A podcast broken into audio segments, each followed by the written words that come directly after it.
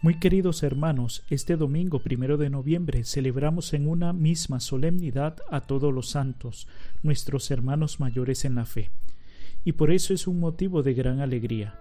Santos de toda condición, ricos y pobres, hombres y mujeres, de cualquier edad, negros y blancos, de ayer y de hoy. ¿Qué significado tiene esta solemnidad para todos nosotros? Al celebrar esta solemnidad vemos, admiramos la acción de Dios en el alma de aquellas personas que le han abierto las puertas de su corazón, y por eso encontramos en este mundo como un jardín donde el Espíritu de Dios ha suscitado con admirable fantasía una multitud de santos y santas.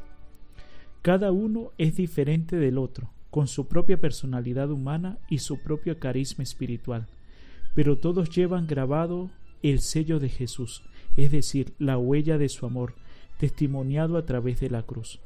Todos viven felices en una fiesta sin fin, pero como Jesús conquistaron esta meta pasando por fatigas y pruebas, afrontando cada uno su parte de sacrificio para participar en la gloria de la resurrección.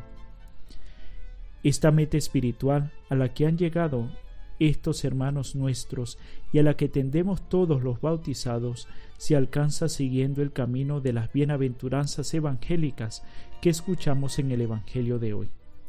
En su existencia terrena han sido, han sido pobres de espíritu, han sentido dolor por los pecados, han sido mansos, han tenido hambre y sed de justicia, han sido misericordiosos, limpios de corazón, han trabajado por la paz, y han sido perseguidos por causa de la justicia.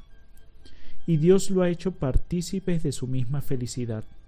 La gustaron anticipadamente en este mundo, y en el más allá gozan de ella en plenitud. Ahora han sido consolados, han heredado la tierra, han sido saciados, perdonados, ven a Dios de quien son hijos. En una palabra, de ellos es el reino de los cielos. Queridos amigos y hermanos, al finalizar esta meditación de esta solemnidad nos podríamos hacer un par de preguntas.